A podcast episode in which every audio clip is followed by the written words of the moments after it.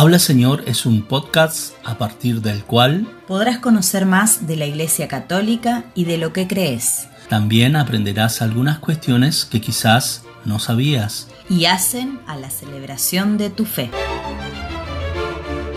Te enterarás qué es lo que la Iglesia está proponiendo para vivir en este tiempo. Y te llenarás de la buena noticia. Habla Señor, un podcast realizado por Juan Daniel Curiluc y Carla María Turco para escuchar y conocer tu fe. Porque no se puede amar lo que no se conoce. Cada semana un nuevo episodio.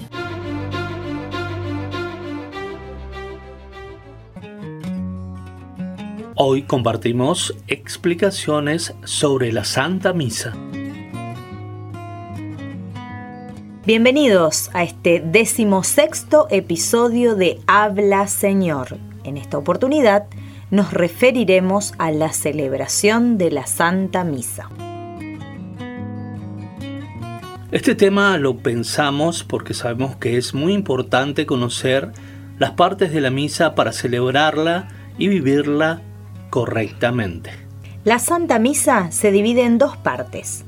La primera se denomina liturgia de la palabra y la segunda liturgia de la Eucaristía. Los ritos iniciales de la liturgia de la palabra son los siguientes. Primero, la entrada en la que todo el pueblo de Dios está de pie y se canta el canto inicial, mientras el sacerdote y los ministros ingresan en procesión hasta el altar.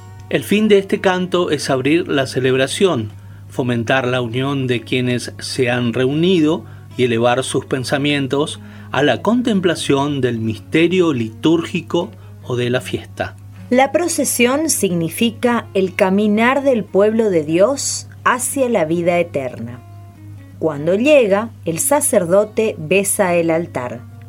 Terminando el canto de entrada, el sacerdote y la asamblea hacen la señal de la cruz. A continuación, el sacerdote, por medio del saludo, manifiesta a la asamblea reunida la presencia del Señor y le invita a purificarse para celebrar dignamente la Eucaristía. Esta purificación se realiza por medio del acto penitencial. Finalizado el mismo, inicia el Señor ten piedad, a no ser que esto haya formado parte del mismo acto penitencial. Seguidamente, para agradecer la misericordia y el perdón de Dios y reconocer su grandeza, se proclama o canta el Gloria.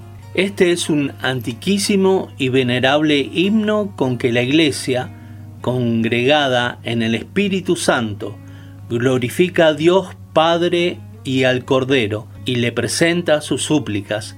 Este canto se suprime durante el tiempo de Cuaresma y el de Adviento. A continuación se realiza la oración colecta. Todos continúan de pie, como estaban desde la entrada.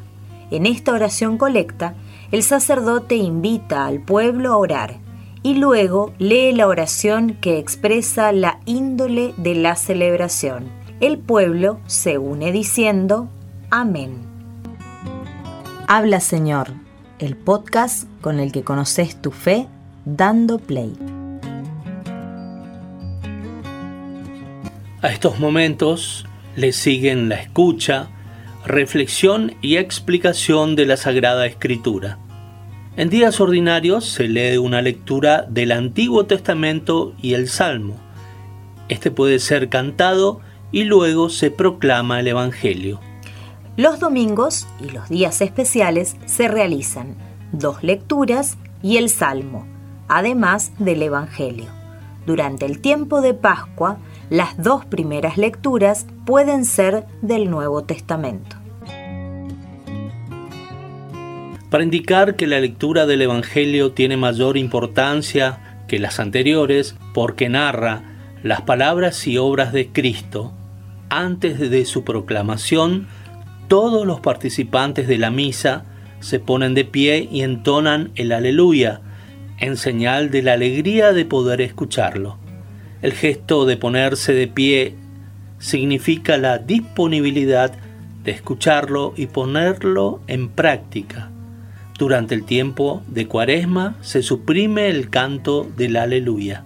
Antes de escuchar el Evangelio, los fieles se persignan haciendo una cruz sobre su frente, otra sobre sus labios y otra sobre su pecho. Esto significa que desean que Dios esté en su mente, labios y corazón. Después de proclamar el Evangelio, el sacerdote besa el texto que se ha leído en señal del amor y fidelidad a la palabra de Cristo. Todos se sientan y comienza la homilía. En la homilía, el sacerdote subraya los elementos más importantes de las lecturas escuchadas, para ayudar a la reflexión y la puesta en práctica de las mismas. Durante los días domingos o días especiales, luego de la homilía, se realiza la profesión de fe rezando el credo. Con la oración universal u oración de los fieles, finaliza la parte de la liturgia de la palabra. En la oración de los fieles, en forma comunitaria, se presenta a Dios las necesidades de la Iglesia, incluyendo siempre la oración por el Papa y los ministros. Habla Señor con Juan Daniel Curiluc y Carla María Turco. La segunda gran parte de la misa es la liturgia de la Eucaristía y se centra en la consagración del pan y del vino de acuerdo a las palabras que el mismo Jesús pronunció en la última cena. Esta segunda parte inicia con la procesión de las ofrendas, en las que se lleva el pan y el vino necesarios para la consagración. Además, se pueden presentar otro tipo de ofrendas, como alimentos para los pobres. Durante este momento también se realiza la colecta para ofrecer como ofrenda de la comunidad y para que ayuden al sostenimiento de la iglesia.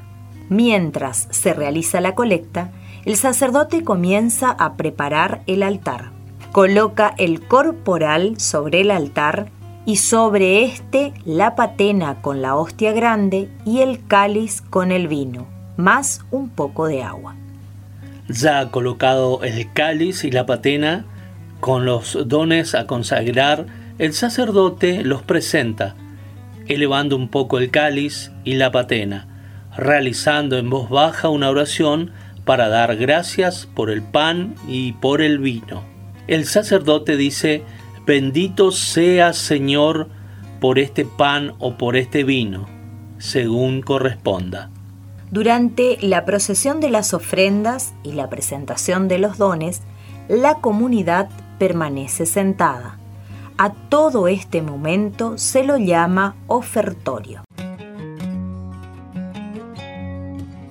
Antes de continuar, el sacerdote se lava las manos, este gesto tuvo origen cuando el sacerdote, al recibir ofrendas en especie, como comida para los pobres o primicias, se ensuciaba las manos y para poder continuar la misa con las manos limpias debía lavarse.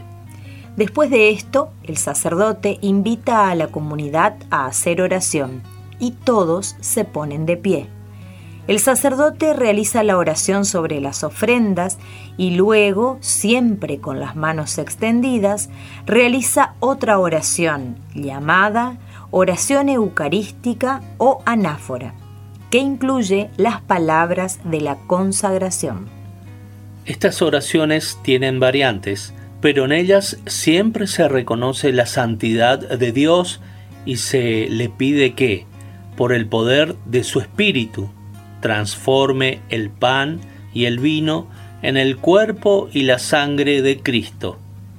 Para indicar que se acerca el momento de la consagración, se proclama o se entona el canto del santo. La consagración se realiza cuando el sacerdote coloca sus manos extendidas sobre el pan y sobre el vino y hace la invocación del Espíritu Santo.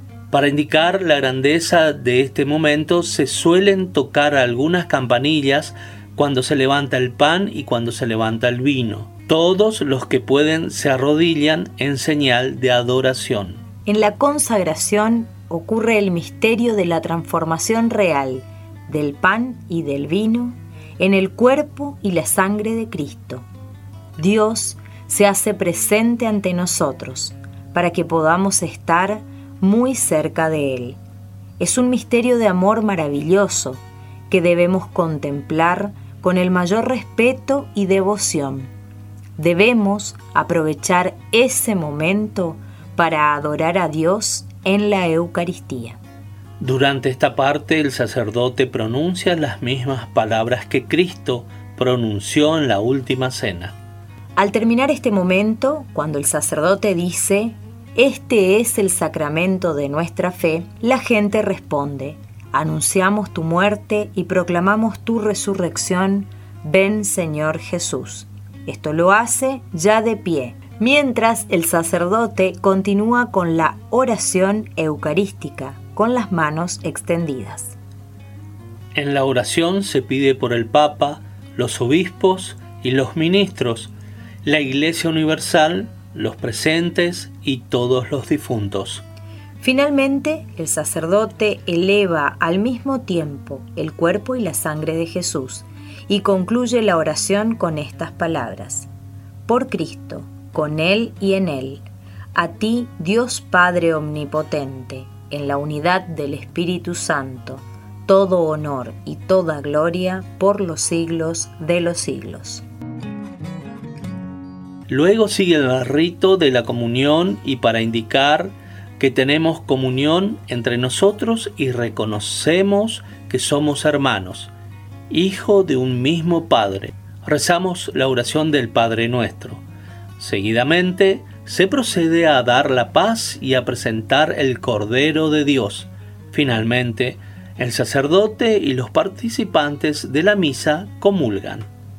Mientras el sacerdote y los fieles reciben la Eucaristía, tiene lugar el canto de comunión, canto que debe expresar, por la unión de las voces, la unión espiritual de quienes comulgan, demostrar al mismo tiempo la alegría del corazón y hacer más fraternal la procesión de los que van avanzando para recibir el cuerpo de Cristo.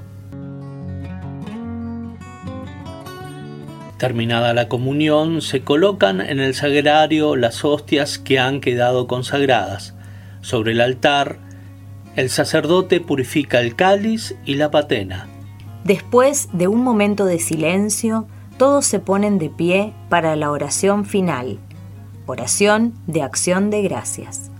Finalmente, el ministro da la bendición, que puede ser solemne en los días especiales, y luego despide a la comunidad con las palabras que los invitan a poner en práctica lo que han celebrado. Hasta aquí compartimos y conocimos un poco más de lo que celebramos en la Santa Misa. Muchas gracias a todos los que son parte de la comunidad de Habla Señor. Los invitamos a que sigan compartiendo y recomendando este podcast. Nos reencontramos en el próximo episodio.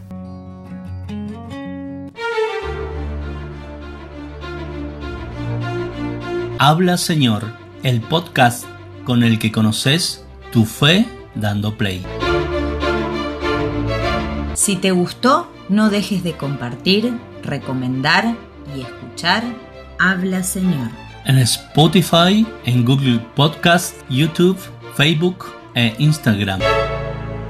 Nos reencontramos la próxima semana con un nuevo episodio de Habla Señor. Realizado por Juan Daniel Curiluc y Carla María Turco.